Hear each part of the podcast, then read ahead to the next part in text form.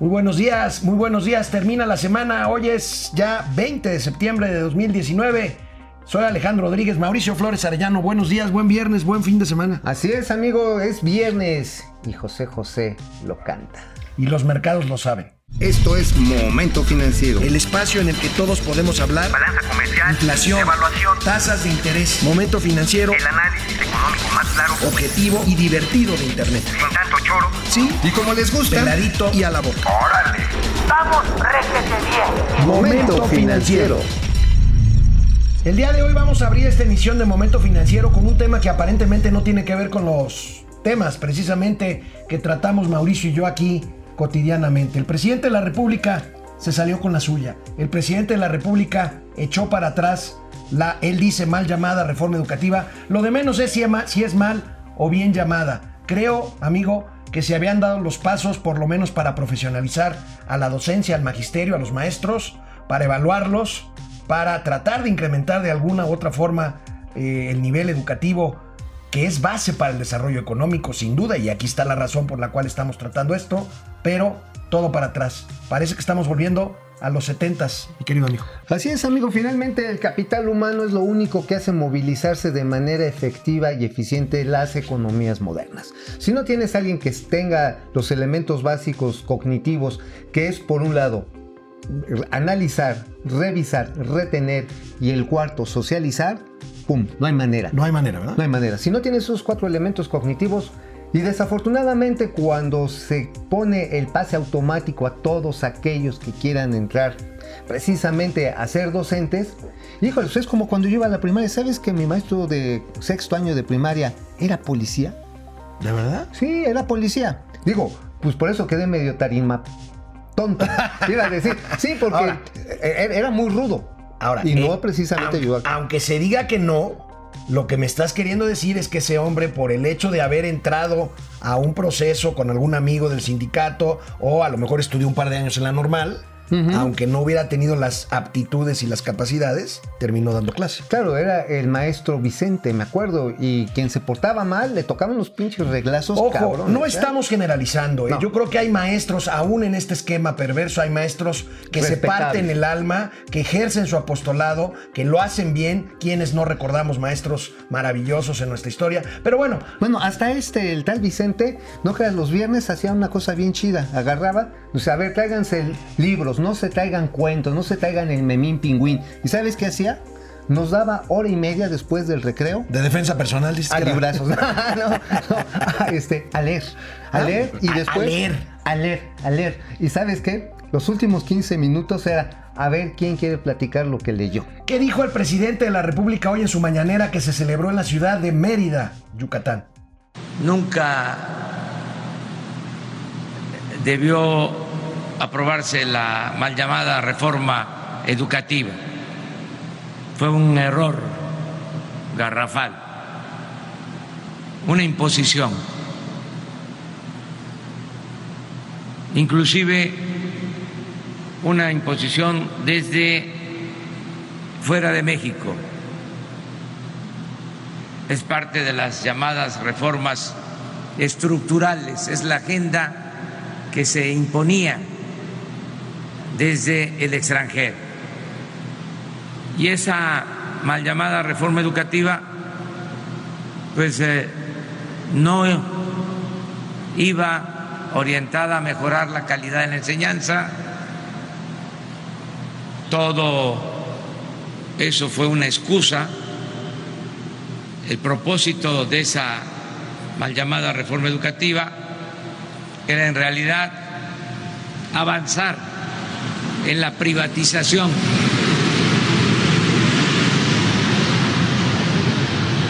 en la privatización de la educación y someter al magisterio. Fue muy injusto el que se culpara a los maestros de la baja calidad educativa. Privatización.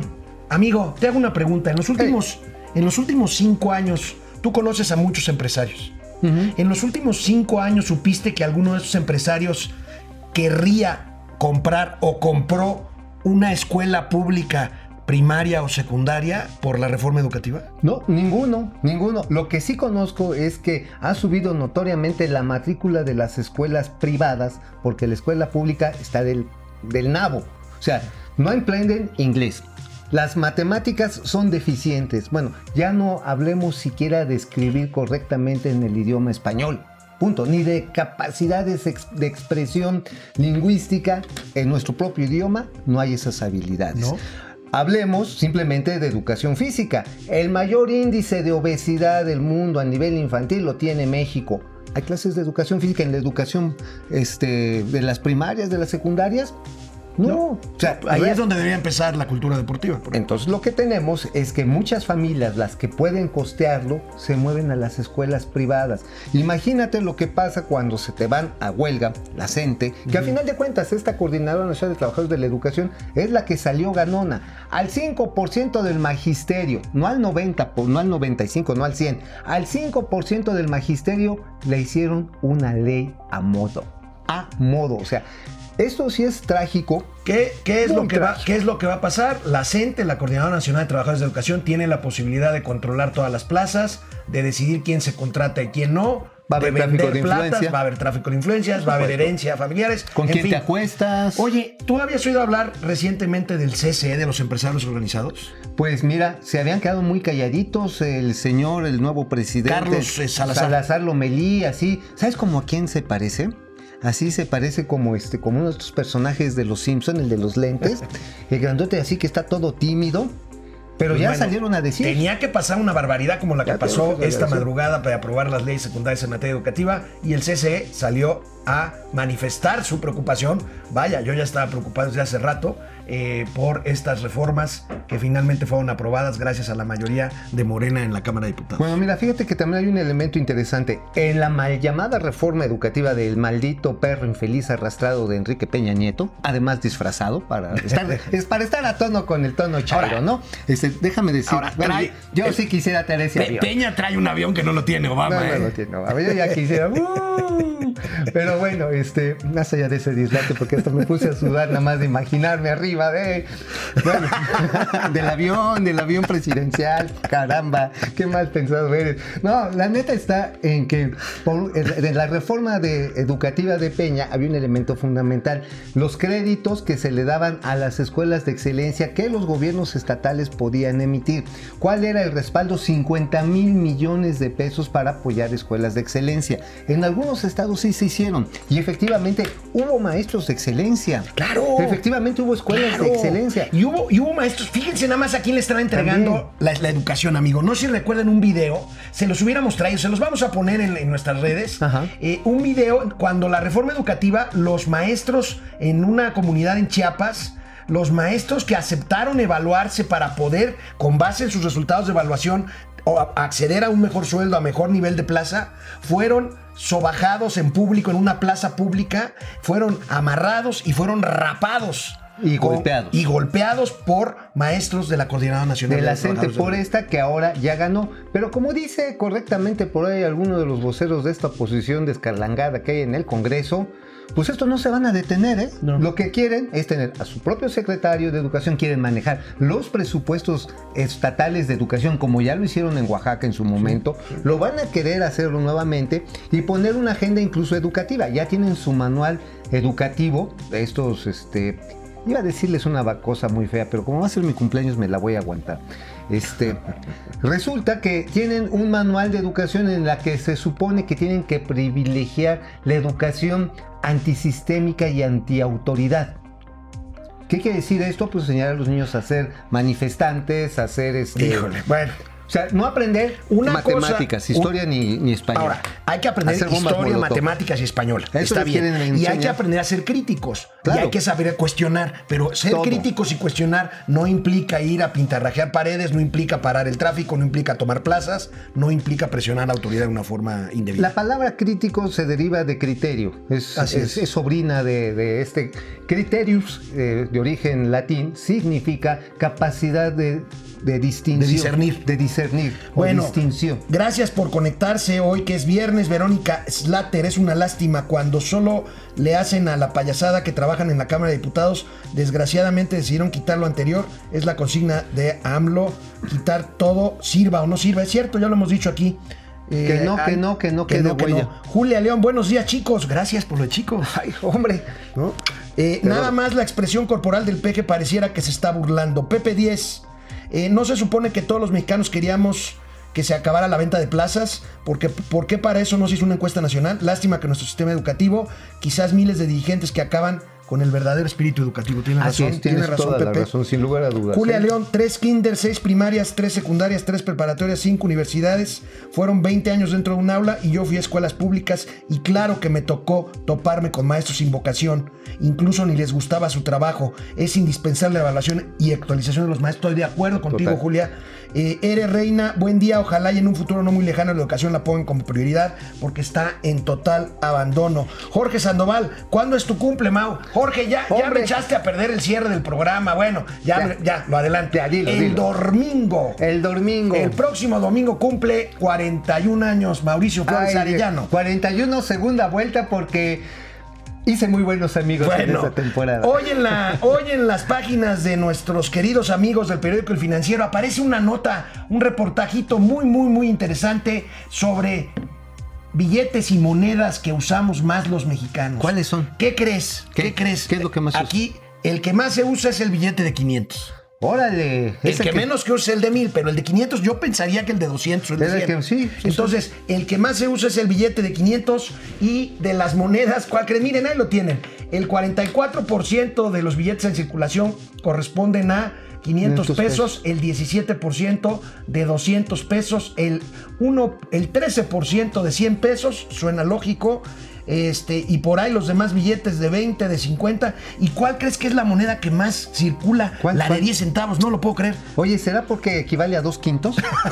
Digo, también, ¿no? Digo, si es dos por uno. No, pues, eso me ¿por qué sorprendió no? muchísimo. Circula, fíjense, 29% de monedas Órale. de 10 pesos de contra 10 centavos. solo 20% de un peso y 7% de 5 pesos. Muy interesante. Vean este reportaje en las páginas del financiero. Verdaderamente nosotros vamos a retomarlo en, la, en las plataformas de Momento Financiero. Está Oye, finalmente quizás tenga que ver mucho eh, porque hay precios muy fraccionados. Te venden 55 pesos con 65 centavos, no sé, una bolsa Sobre de todo cuando vas a la central de abastos o a la Merced a comprar este a granel, ¿no? O incluso, no, incluso cuando vas al Oxxo, vas ahí- bueno, ahí te redondean. Ay, no, no, no, te redondean, te güey. No, pues no tenemos, este, no le revolvemos sus 5, sus 10, ya nos mandan una bola. ¿Quién sabe cuál será la capacidad de recolectar ese, eh, a través ahora sí de quinto en quinto? Pero sí te, sí te Bueno, este, bueno, hablando de nuestros amigos siempre muy queridos y respetados de la prensa especializada, en El Economista, por su parte, aparece hoy una nota, amigo, que me llama mucho la atención. La, la nota principal del periódico El Economista dice que se echan cuentas alegres al IEPS a gasolinas para el 2020. Mami. Prevén Mami. recaudar por el impuesto a gasolinas 22% más que este año 2019 en un escenario con los precios del petróleo hacia arriba y que se supone que el IEPS es un mecanismo para que los precios de la gasolina no suban, se me hace muy cuesta arriba lograr esta meta, amigo. ¿eh? Bueno, finalmente el IEPS para las gasolinas es a través del cual se hace lo que le llaman el estímulo al consumo, no es otra cosa más que un subsidio. ¿Qué puede representar en este cálculo? ¿Que va, se va a vender más gasolina? Bueno, sí, la gasolina sí No. tiende a subir, Sí, pero no en pero esa no pa- proporción. No, parece que el consumo de gasolina suba un 20% en el ¿no? año 2020. Entonces, a lo mejor lo que están pensando pues es empezar a reducir el estímulo, en otras palabras, cobrar, cobrar más IEPS. Porque también por otro lado ya no, es que vamos a tener la refinería de dos bocas y vamos a sustituir la importación. Bueno, este, dos bocas, si está, será en tres años. Si está. Ahora, la otra, el tren de refinación que hay hoy, pues no tiene todavía los recursos suficientes. No sé si subimos el video de la terminal. Sí, está ya en nuestra página, está destruida la terminal, eh, más bien la, la, la terminal de combustibles de Pajarito. ¿Se acuerdan esta, eh, este complejo industrial de Pemex y de otras empresas que tuvo una explosión hace un par de años, dos, tres años. Exactamente. Una explosión muy fuerte. Por Está en el falta total, de mantenimiento. en el total abandono, este pajarito. Y, es- y sigue recibiendo combustible. Entonces, por lo tanto, de aquí a que las inversiones prometidas para el sector energético se hablan que le van a meter entre 25 y 35 mil millones de pesos. Además, no es como ir a cambiar un olla express, cambiarle el empaque a la lavadora. No. no, no. Los trabajos de mantenimiento de refinería es de industria pesada. Entonces, pues no veo de dónde van a sacar este Yo no sé, mayor miren, producción tenemos aquí una gráfica en donde pues este el economista calcula las proyecciones con base en el presupuesto que se envió a la Cámara de Diputados. Ahí tienen ustedes, fíjense, del lado derecho las, las barras azules de 278.900 que se espera recaudar por IEPS a gasolinas este año, sería 342.054. Híjole, eh, como están los precios, ahorita el petróleo mexicano anda más o menos en 61 dólares por barril arriba.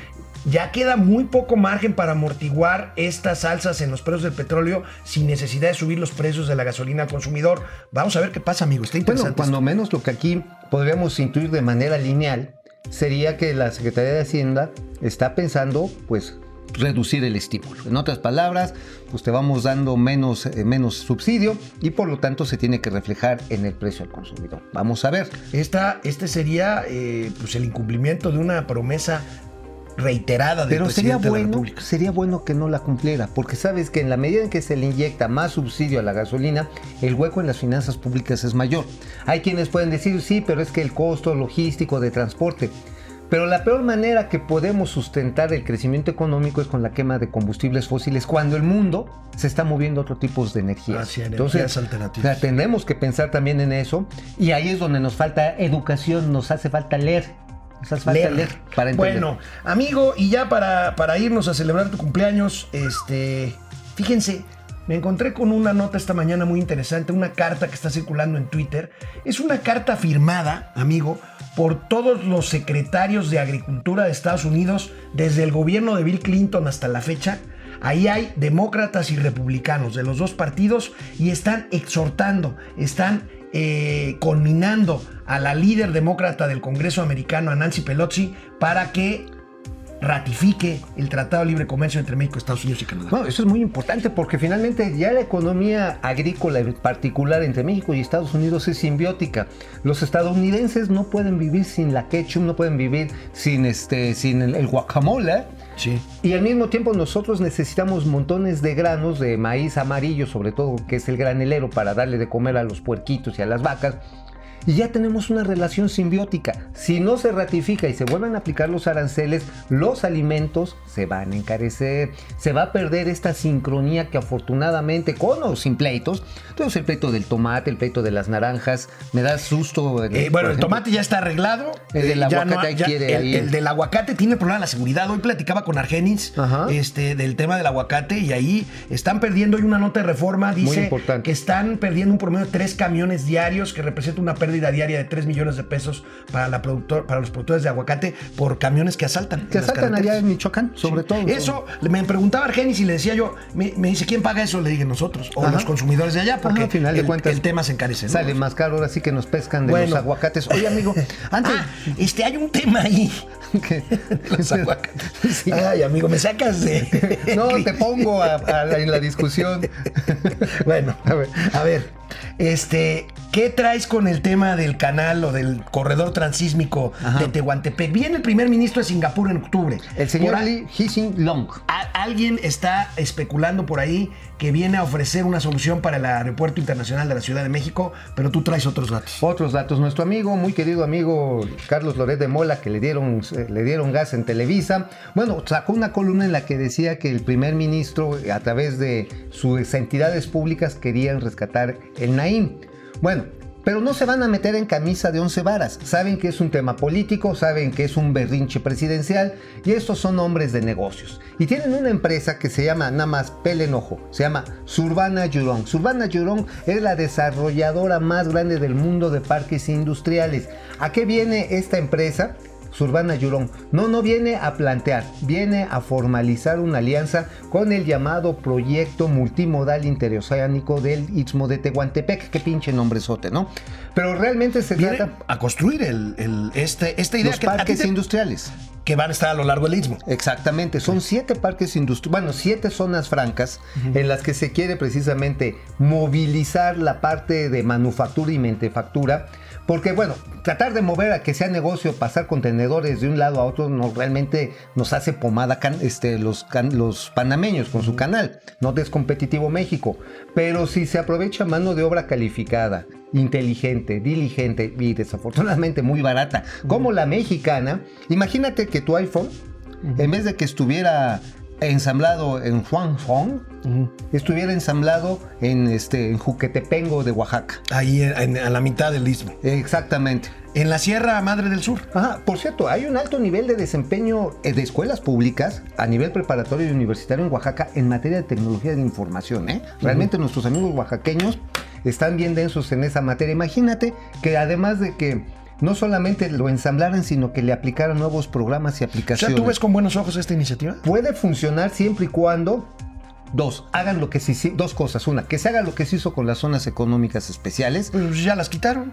Pues la van a repetir, nada más le van a quitar el letrero y les van a poner lo Otro mismo. nombre. Les van a condonar impuestos, esta palabra maldita que no le gusta al presidente condón. Bueno, eh, el caso de condonar, yo creo que a veces tiene sus utilidades. A veces no es tan chido, pero la verdad es que Bueno, vámonos ya, amigo. Reina, feliz, eres reina, felicidades adelantadas. Queremos foto del festejo. Eh, Prometemos subirla al Twitter Tara. la foto del festejo. Eh, Roy Jiménez, esta reforma educativa es un aut- auténtico salto al pasado.